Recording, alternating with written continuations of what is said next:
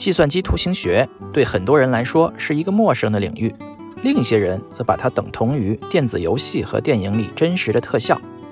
其实，计算机图形学远不止如此。今天我们有幸请到了计算机图形学领域的研究员，李丁聊天室的主播李丁博士来和我们聊一聊计算机图形学是怎么回事儿。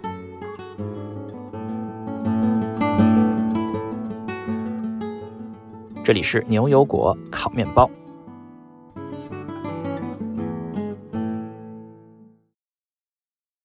大家好，我是斯图亚特，我是 Cat，我是李丁。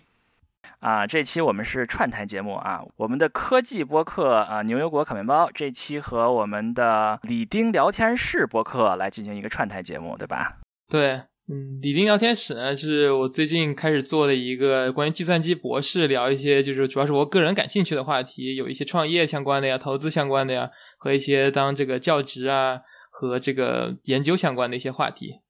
啊，这是计算机博士的节目是吗？哦，因为我是计算机博士嘛，所以我就这个作为一个噱头。哎，也很高大上的节目。哎，你为我烤面包的嘉宾也有很多的博士，嗯，所以我们也是一个非常有缘分的节目。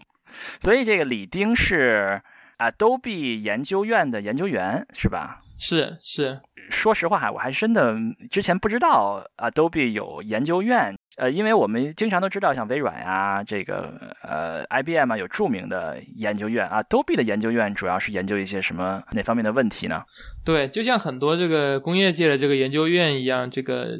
主要是就是为了自己公司的这个产品做一些这个下一代的这些功能啊，然后做一些创新性的研究。比如说大家比较耳熟能详的 Adobe 的产品就是 Photoshop。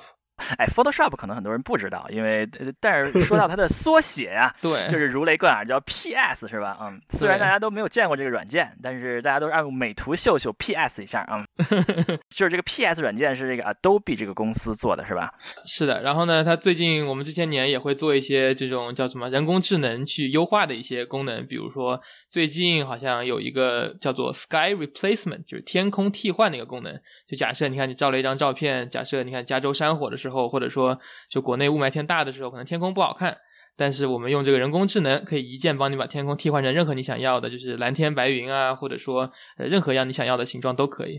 这是比如说我们研究研究组做出来的一些这个功能。哦，这看上去还是非常的有用啊，特别是在我们这个加州生活的时候，嗯，橘红色的天改成蓝天，嗯，是的。哎，我觉得其实最需要人工智能的就是抠图，是吧？怎么把前景图抠出来啊？对。对，哎，这个也是你们研究院在做的一些东西吗？对我们研究院也有一些研究员在做这种抠图方面的研究。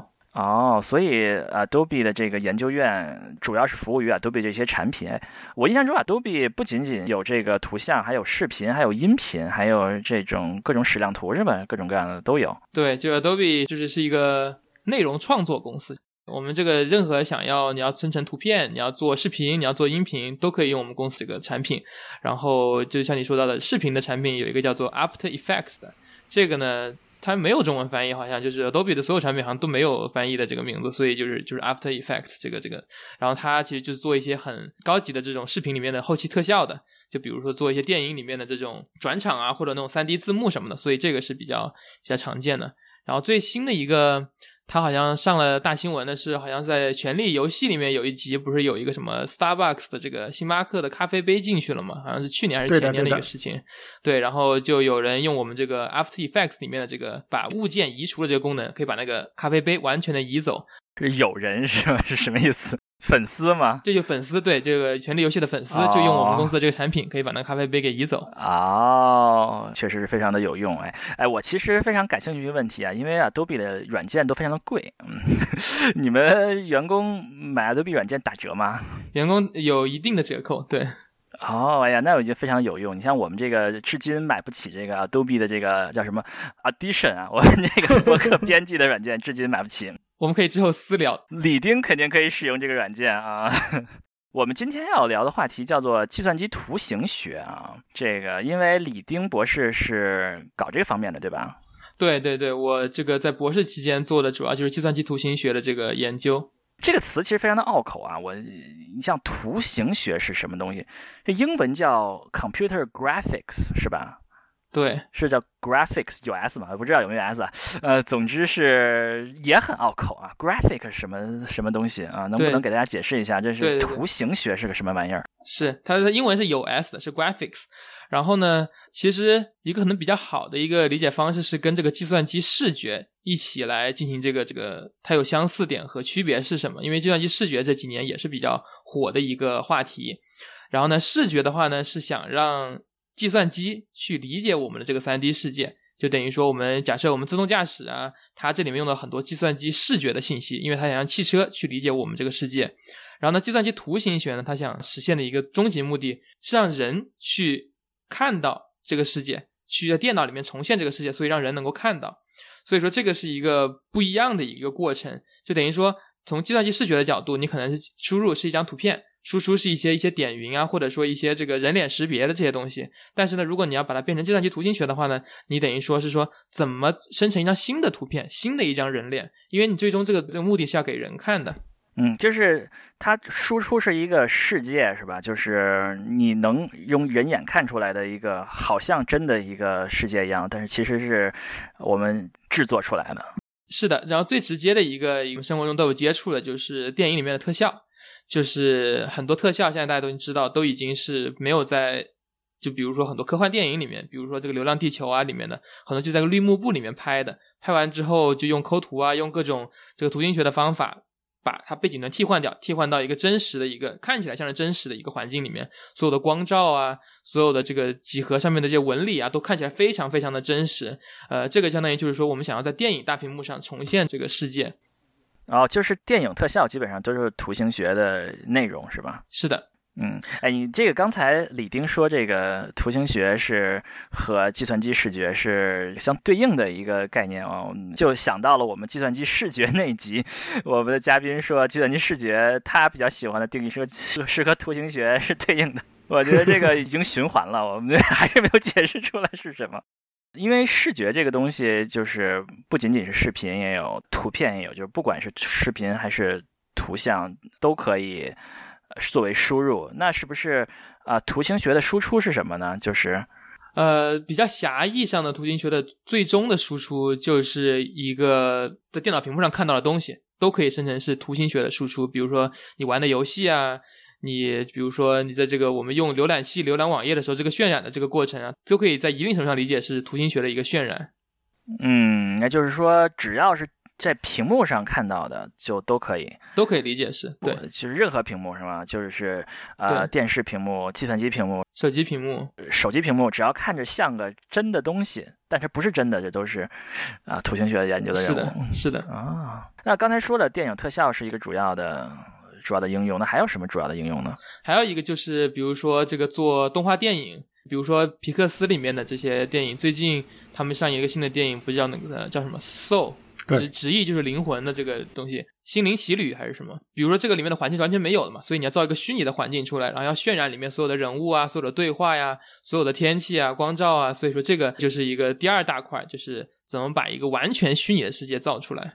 哎，坊间传闻每个皮克斯的电影都会发一篇这个 Sigma 啊 Siggraph 啊，就是那个 顶会，是这么回事吗？呃。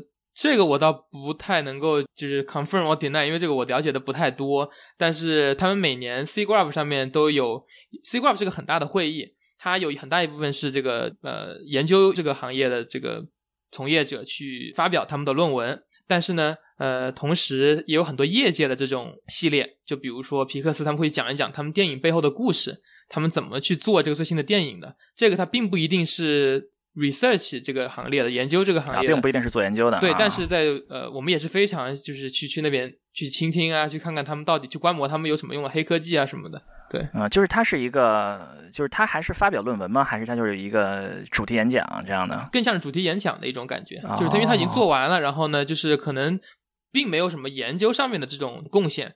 但是呢，从工程上，它是个非常厉害的一个系统，因为它实现了以前没有人能够做到的东西。但就可能说，它并没有什么研究上面可以就是让人眼前一亮的这种东西。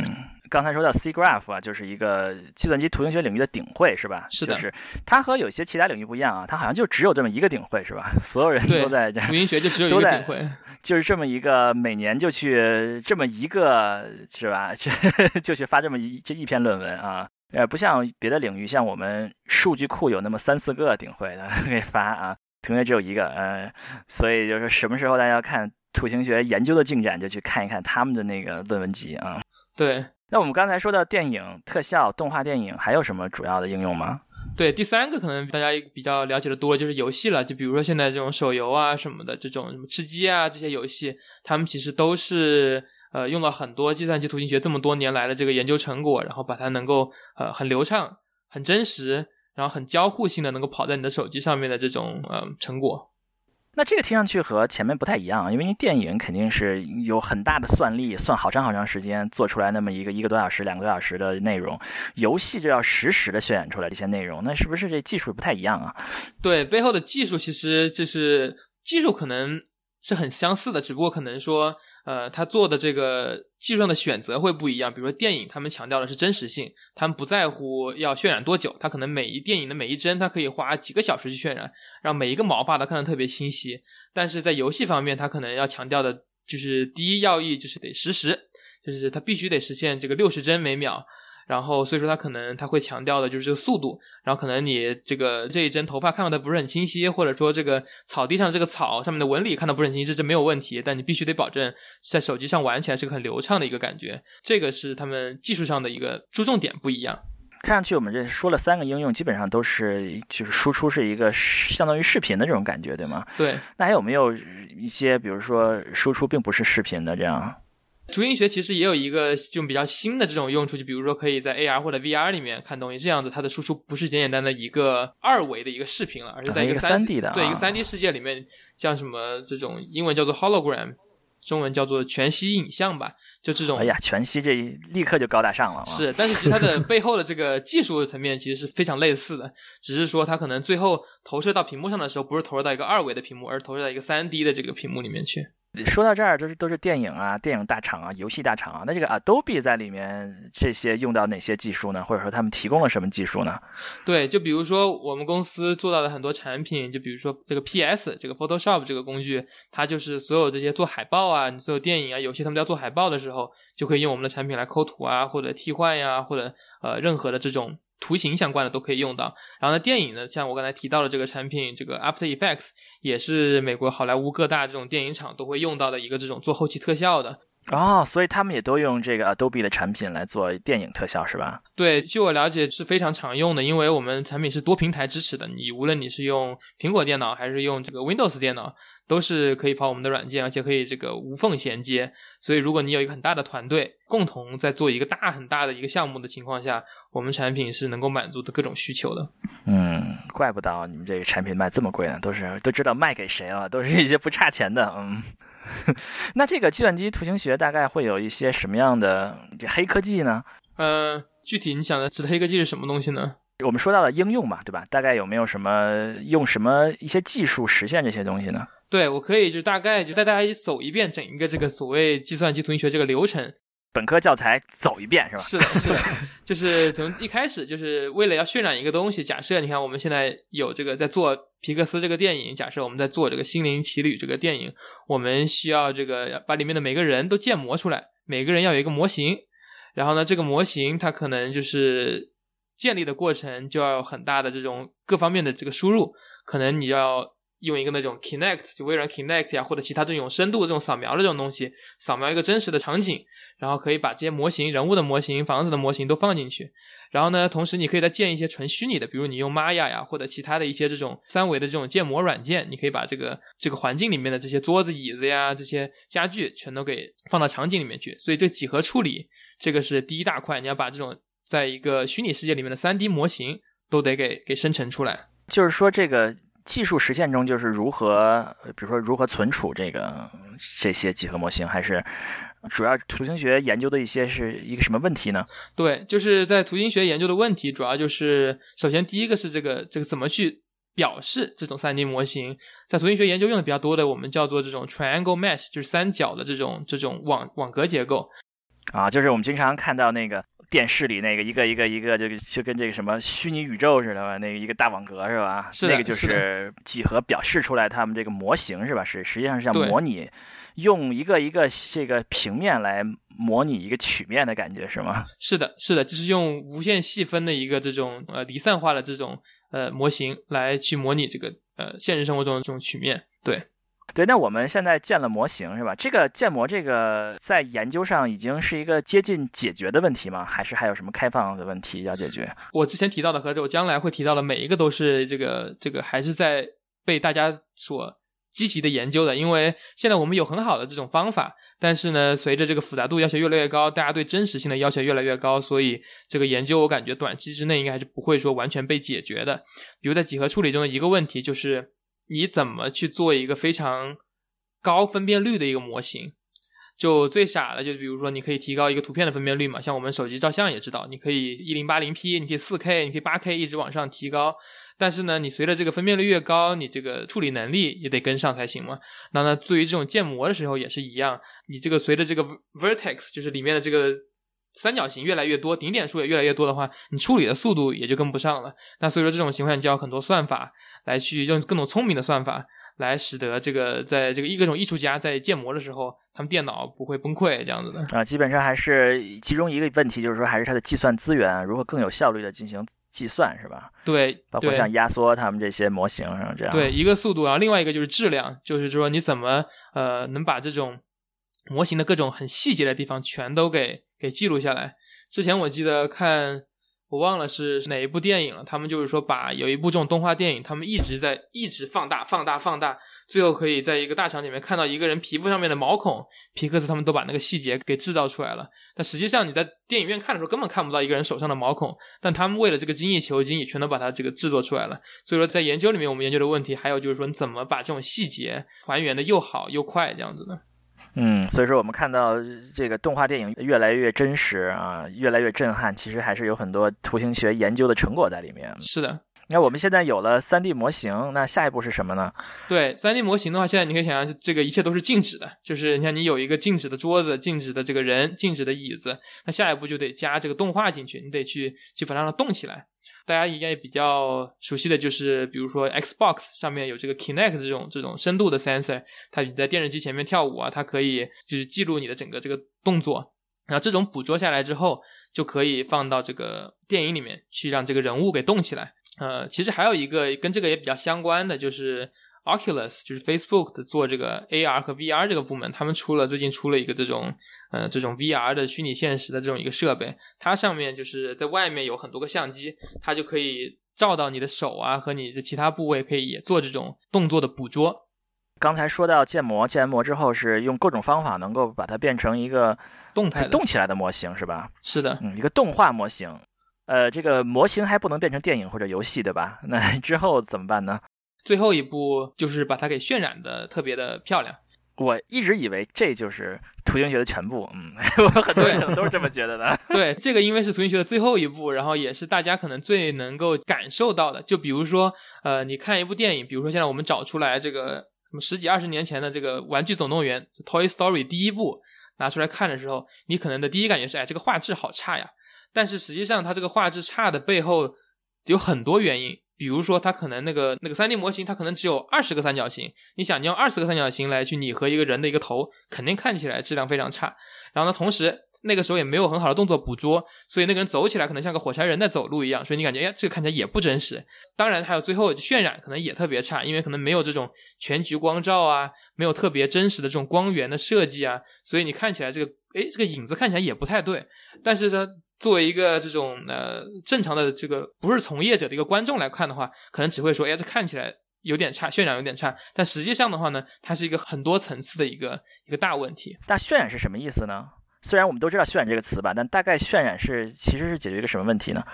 对，渲染解决的问题就是我的一个比较狭义的理解，就是呃，它可以把光照和整个场景面的所有的这些模型的这种互动，把它给给渲染出来。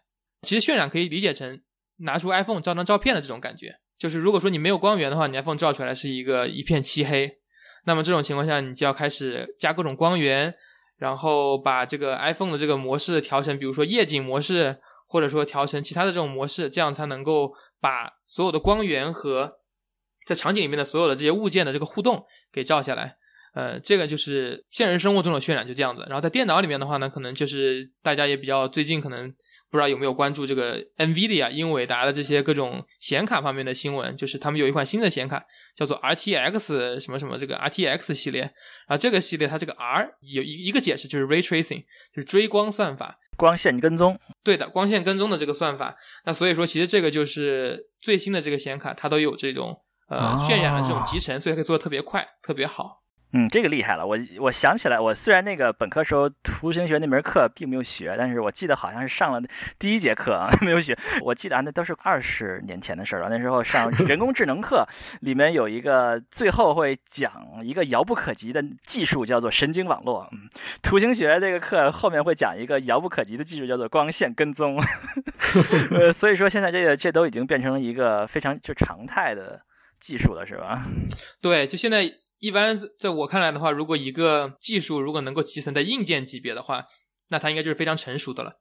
对，就好像比如说这个视频编码器、解码器，它现在基本上所有的这个英特尔芯片或者 ARM 的芯片，它都自带集成了，所以证明这种技术已经非常非常成熟，因为他们想要做的非常的高效嘛。嗯，所以说他们就已经到芯片里面去做这个级别了。嗯，所以说现在几乎所有的就是渲染啊，都是用光线跟踪，就是为一个重要技术来做出来的嘛。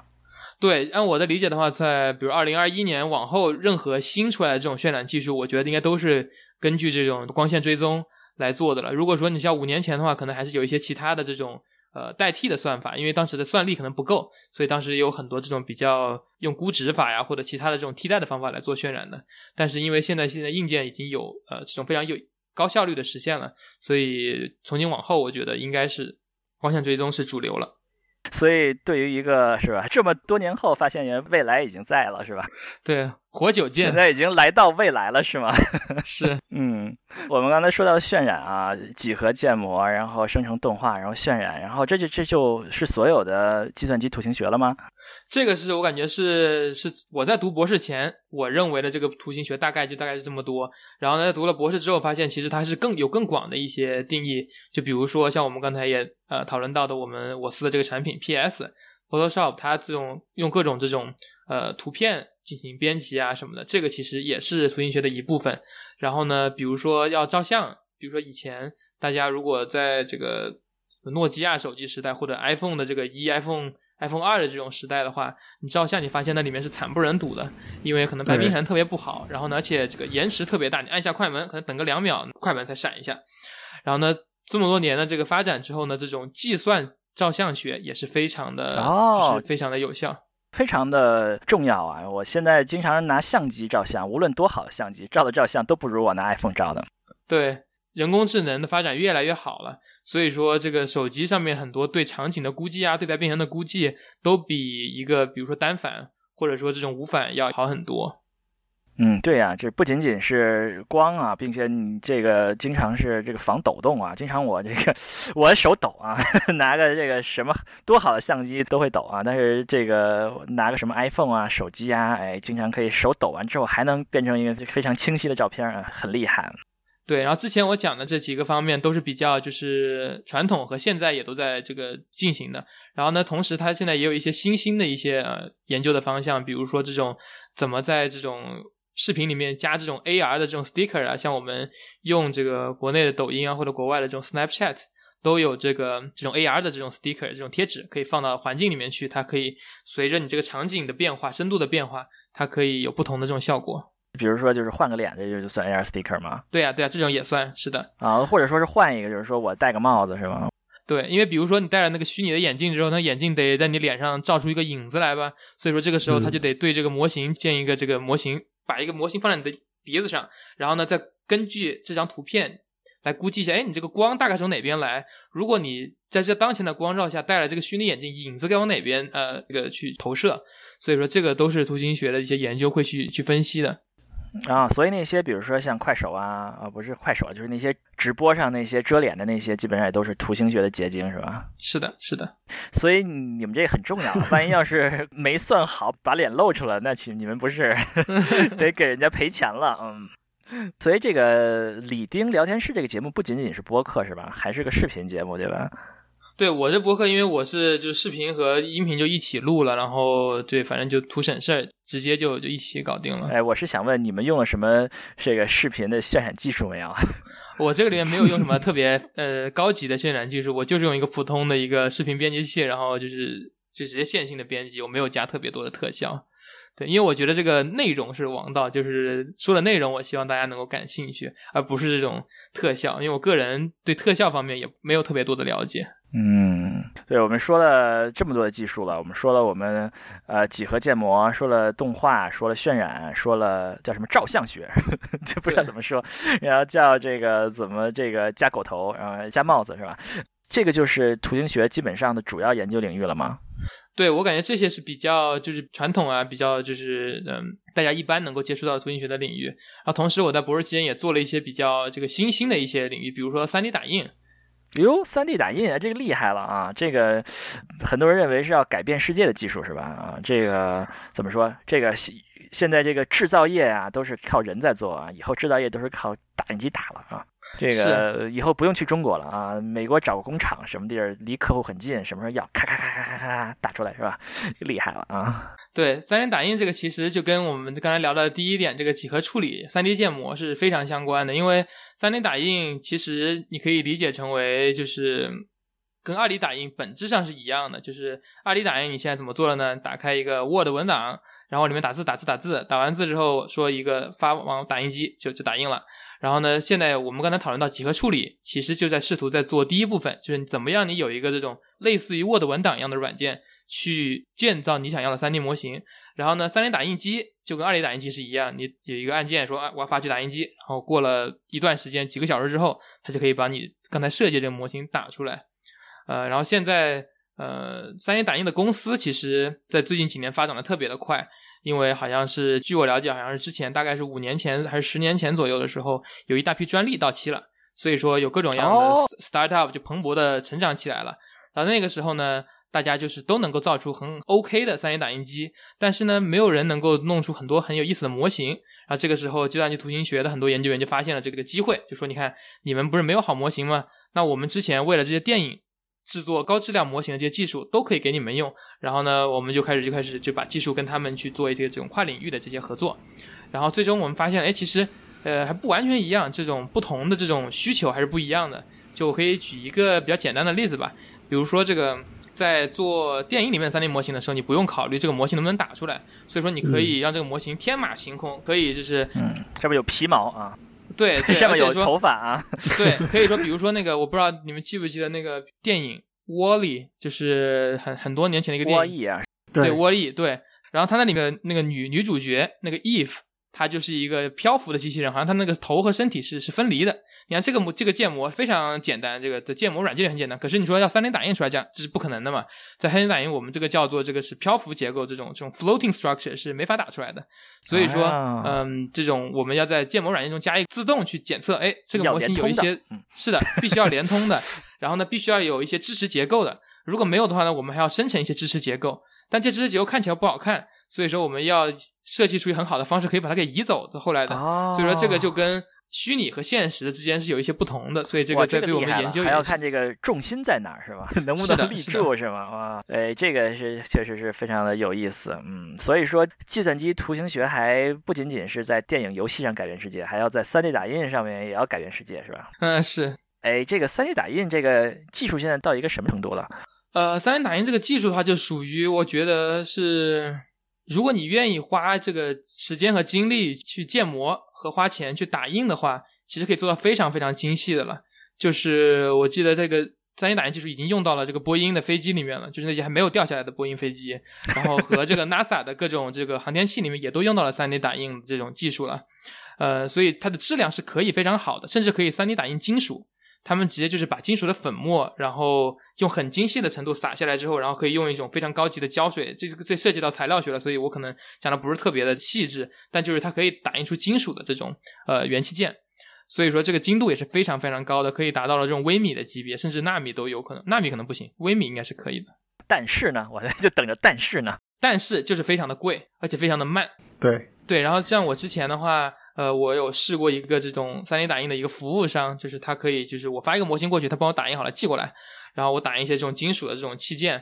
呃，大概比如说跟我拳头比我拳头还小一点的一个金属器件，可能就要几百刀。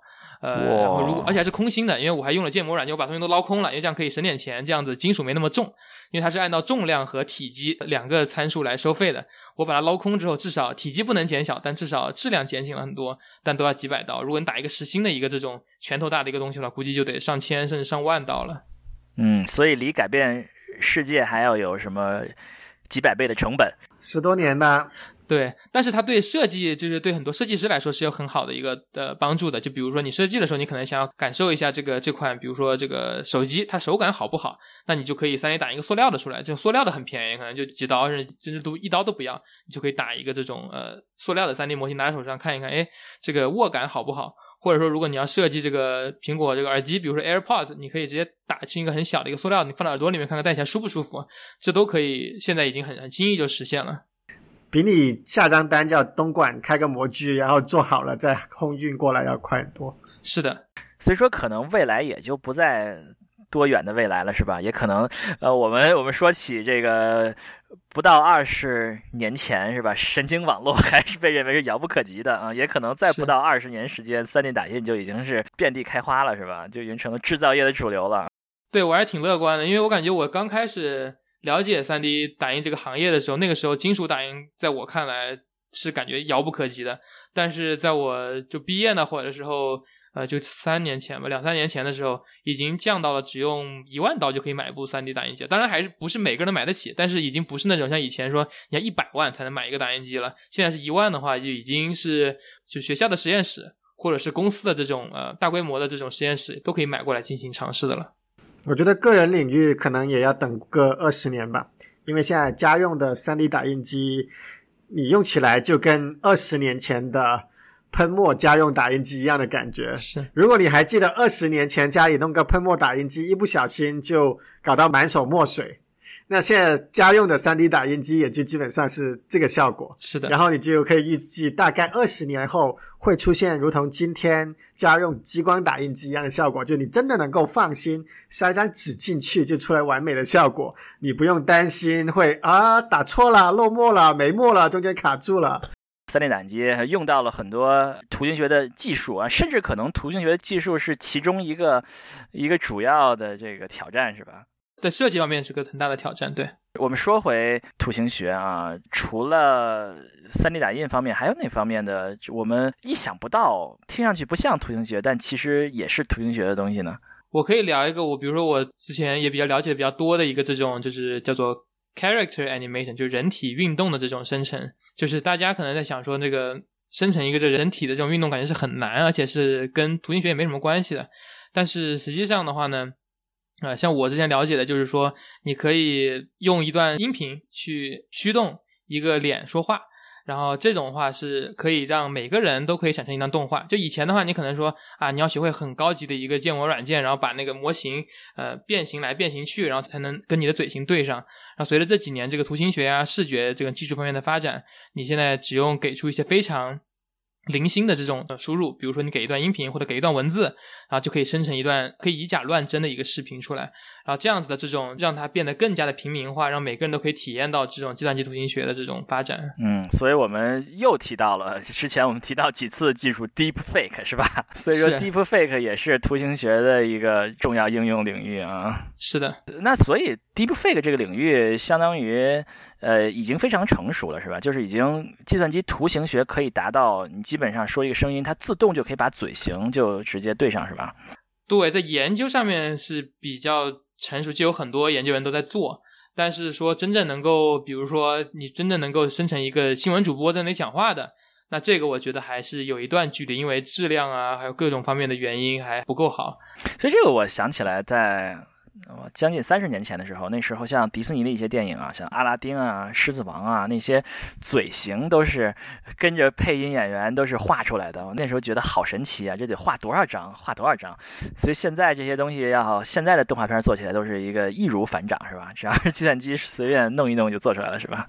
呃，理想中是这样子的，可是现实的状况是，最近几年的这些动画片还是有非常多的人工在里面的，因为是。在电影这个行业，它对质量来说特别特别高，所以任何算法上面没有办法去解释，没有办法去做这种非常确定性的预测的时候，他们都不太相信。所以说，他们宁愿说花更多的金钱和时间，要每一帧每一帧的。像以前的话，可能三十年前他是在一张纸上去画，那现在的话呢，是请很多艺术家用这个电脑屏幕前去修改这个模型，让每一帧的嘴型看起来都很真实。所以说，目前来说，在业界可能这个自动化还是有待提高。我说，看来这个图形学的这个领域还是有很长路要走啊。我们的这是个 动画片儿还是人工在那一帧一帧对，这应该嘴应该撅一下，嘴应该。吐个舌头出来是吧？嗯，我们说到这么多图形学，李丁博士现在主要做什么领域呢？我现在做的可能跟图形学的关系就是稍微没有那么紧密。我可以聊聊我博士期间做的大概两个方向吧。一个做的是声音的仿真，就是 sound simulation。声音仿真也算图形学吗？对，我们回到我们一开始这个图形学的这个最开始的定义，就是想重现这个世界嘛，让人能够感受到。所以说，你想象一下，你看一个电影没有声音，这肯定不真实吧，对吧？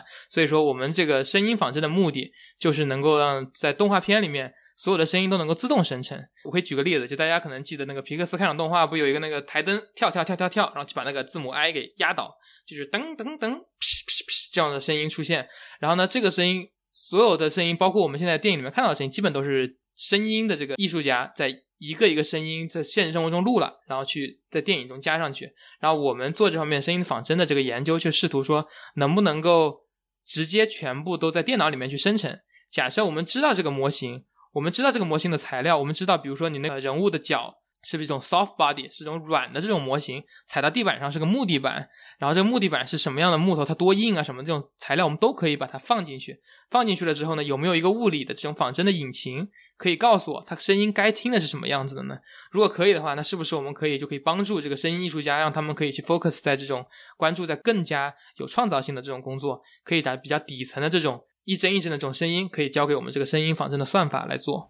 哎，这个听上去非常的有意义啊！你看，我们多少年前看那个纪录片的时候，那个拍电影搞音效的都是屋子里面各种各样诡异的东西，在那儿弄出那个音效，是不是以后就都不用了啊？在在这个电脑里面输入一下这个材质，这个材质怎么一下，咣 就出来了，是吧？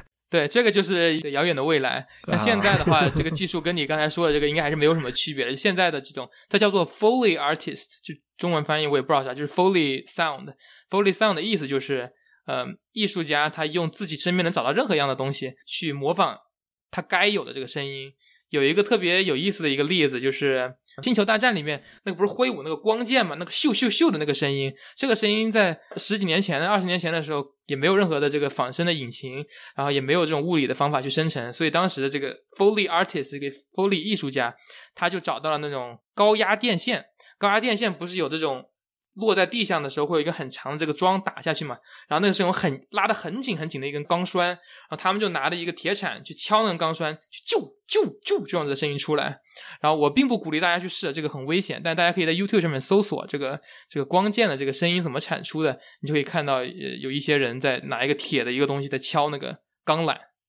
所以可能在遥不可及的未来，这些事情就都是电脑在做了。是的，对，这是未来希望能够这样做到。我觉得是现实中有的可以电脑做，现实中没有的就还是艺术家随意发挥吧，对吧？就好像激光剑，现实中没有激光剑，那你说它该是啥样子的声音就啥样子的声音。就刚说到那个星际里面的，就是我看过一个，就是说他们怎么样做这个星际里虫族的那些。恶心的声音，对吧？就好像一坨一坨生命体在那里产生了各种奇怪的声音。那么，因为现实中没有这样一坨奇怪的生命体，于是他们就想方设法用各种的东西来制造这种恶心的声音，然后把它录下来，然后看看哪个的感觉更好，哪个更像是自己想要表达的那种生命体的。特征，然后就拿那个来用吧。是，嗯，所以以后有了这种技术啊，有这种这种声音仿真技术，可以找到比现实中更恶心的声音。嗯，就用在星际里面，可能就 就更恶心一些。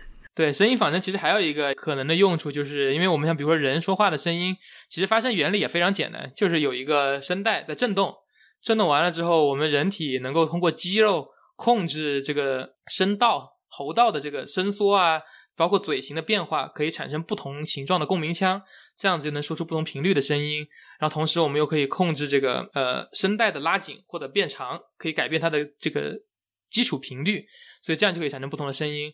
那如果说在未来我们能够拿这个声带和这个喉腔把这建模建得很准，然后呢物理仿真的仿真很准的话，那我们可以理论上，比如说可以复现一些呃动物，如果他们会说话，他们该什么样的声音，比如猫猫狗狗，他们如果能说话的话，他们的喉腔、他们的声带该说出什么样的声音？啊，比如说恐龙，我们现在有化石可以找出他们当时的这个脖子有多长，他们的声带该放在哪里，然后也可以 simulate 就是仿真出来，他们到底能够发出什么样的声音？比如说我们没有人听过恐龙的声音，侏罗纪里面都是一些艺术家的幻想，所以说。如果这个仿真技术越来越真实的话，我们就可以听到当时这种真实的声音了。嗯，我们要等一等恐龙应该怎么叫啊？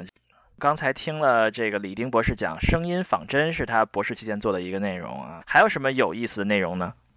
对我做的另外一个方向就是这种空间音频 （spatial audio）。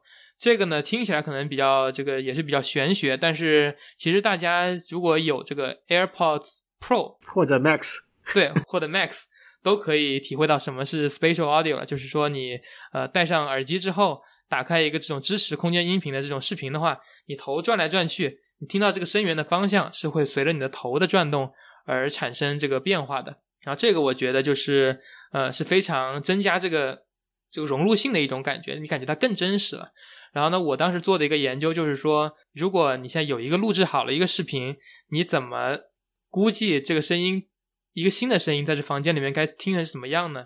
因为这个每个房间的混响是不一样的。像比如我现在坐的这个房间可能比较小，所以说它可能这个呃不会有特别大的回响。但如果你在一个大教堂里面说一句话的话，会有很大的回响。那这种情况下，呃，如果在电影特效里面你要加个新的声音进来的时候，你怎么保证新加进来这个声音它既能够有这种反映出这个房间的这个几何大小和里面到底放了什么样的这种新的这种材料？然后同时，你还要把它的这种空间位置给体现出来，这个是我当时就是博士期间做的另外一个一个方向的研究。那我们说了这么多图形学内容，那图形学现在主要面临的挑战有什么呢？首先，这个我这个可能也对图形学特别大的这个领域的这个了解也是有限的，所以我讲的这个挑战可能也是比较不同人也有不同的观点，对吧？是的，是的。然后我的其中感觉一个挑战是现在研究和工程的这个界限比较模糊。就是像我们刚才也讨论到了嘛，很多这些研究都是公司在做的，比如皮克斯，比如迪士尼，比如 Adobe，呃，比如 Google 啊，他们都在做这种图形学方面的这个研究。那同时学校也在做。那这种情况下，因为这是一个非常成熟的一个工业界的一个模式，所以怎么把研究和工程的这个界限分开，我觉得这个是一个比较短期之内的一个挑战。这个从研究到工业非常快，不是很好吗？对，这个快就是是挺好的。像比如说，我们可以看到这个之前有一些很好的一些例子，比如说在二零一零年、一一年的时候，呃，迪士尼的这个研究组他们出了一个这个仿真，呃，下雪怎么仿真特别好，就做了个《冰雪奇缘》是吗？对，出了《Frozen》《冰雪奇缘》。然后呢，呃，比如说这个好像也是在同样的时期，他们出了一个 paper 是做这种头发仿真的。然后呢，第二年他们就出了一个这种叫做《Tango》的一个电影，里面就有一个很长头发的女主角，红头发的小女孩是吧？是的，是的。在那个之前的电影，大家回想一下，都是这个《玩具总动员》《汽车总动员》都是没有头发的，对吧？在那个之后，再突然一下，迪士尼所有动画片全都有头发了。所以说，在现在这个学术界和这个呃工业界的这个界限是越来越模糊的这个情况下，那学术界该怎么样再去做有更创新的研究？这是我觉得一个挑战。因为如果被工业界牵着鼻子走的话，我觉得不是对这种非常 open-ended 的这种开放性的研究，我觉得并不是特别好的一个长远的一一个现象。这个领域未来的方向是什么呢？那个如果你去，比如说 C Graph 这样的顶会，你看大家大佬们都会认为我们未来要向哪方面发展呢？我个人我比较感兴趣的一个方向就是，比如说这个个人化的这种图形学。就比如说我们之前讨论到嘛，图形学大家能够接触到的就无非就是电影啊、什么游戏啊这方面的东西。那其实电影的话，每个人看都是一模一样的电影；游戏的话，每个人看到的也是大同小异的游戏。你可以换自己身上的这种装备啊、这种衣服啊什么的，但是大体上还都是一样的。那我可能感觉接下来的一个发展方向就是怎么样做到个人化。就比如说每个人听到的这个台词都自动不一样。每个人看到里面的这个呃人都不一样，是根据你的这个个人的这个呃环境，你可以想象成就是 Facebook、Google 他们现在你看到的广告是不一样的感觉。这这个是我看起来可能是是比较 controversial 的，但是多媒体的话，如果它能够实现个人化的，可能你看起来会更有共鸣感。就比如说，你可能这个电影里面可以根据你住的这个周围的环境，跟你实时生成，哎，这个主角住的环境跟你特别的像，那可能你就特别有代入感，一下就能代入去了。比如说，我们用这个 spatial audio，其实这已经是一部分的个人化了。就因为像以前音频都是呃单频道的，后来变成这个这个双频道左右声道，现在它如果有这个。空间音频的话，它其实它是有四个或者九个这个频道的了。那你有四个九个这种频道的时候，那所以没有两个人听到的是一模一样的音频了。根据你头的位置的不一样，永远听到都是不一样的了。所以这是一种最基础的个人化了。但我想象中，就是未来的这种图形学重建世界的方法，应该是说有更加更加多样化的这种个人化。男主角要长得像这个男观众，女主角要要 要长得像男观众的配偶。不是，是先要考虑你的性别和你的性取向，然后才知道主角的性别是男还是女。因为现在的有些游戏已经实现了，就是说主角你一开局的时候可以选择主角是男还是女嘛，然后接下来的故事线里面根据主角男女会有不同的发展。那当然这个时候是不是这个 personalization 还不是那么的个性化是吧？对对对，更多的是根据你的选择来做 personalization，而不是根据你本人的特性来做。但我觉得变成根据你本人的特性来做的时候，就就会做成这个样子了。好吧，以后和网络这些巨头里面的信息相整合是吧？你都在你不经意之间，你看的电影就是完全 和别人不一样的。是的，是的，多么可怕的一个世界啊！好吧，我们最后一个问题是我们所有的专家，我们基本都会问的一个问题，就是如果呃有我们听众朋友们想要从事这个领域啊，觉得非常的改变世界，是吧？啊，这个 3D 打印有电影啊，又是这个虚拟现实啊，如果要做这方面的工作，需要什么样的准备呢？需要怎么样的积累才能做这方面的工作呢？嗯，就如果你还是在学校的话，那我估计就是就最简单的就是开始上一门这种计算机图形学入门的这个这种课程。这样的话可以给你一个比较好的这个全貌，这样你可以更清晰的知道你对哪个方向比较感兴趣。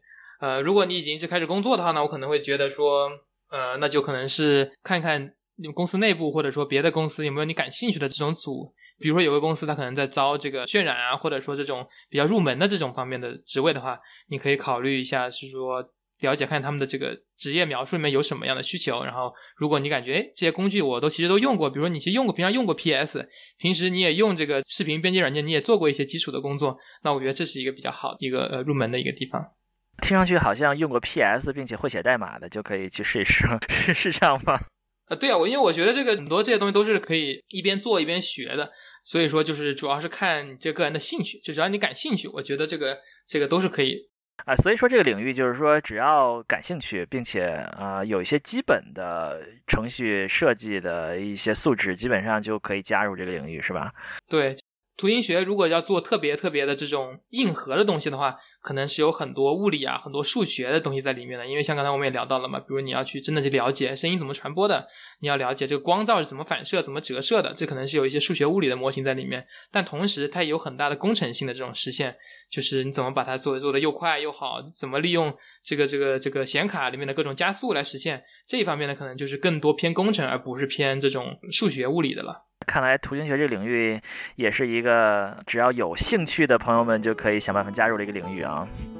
好，我们今天的串台节目大概就到这里啦。我们感谢我们的李丁聊天室的主播李丁来到我们节目和我们一起串台，谢谢。感谢听众们收听。如果大家喜欢我们的节目的话，记得订阅我们的节目。我们在各大泛用型播客平台都能找到。也欢迎加入我们的听友群，并且在可以留言的地方留言。有兴趣报名做志愿者的，可以看我们的 show note，点击链接加入我们做志愿者。也希望大家关注和订阅李丁聊天室，对吧？李丁聊天室这个平台比我们广多了，是吧？我们不仅有各大泛用型平台，还有视频，是吧？还有国内的一些大平台。对，我是反正因为我录制的时候把视频也加进去了，所以各大这个听众、观众的都可以在自己喜欢用的平台上订阅。好，那我们后会有期，下期再见，拜拜，拜拜。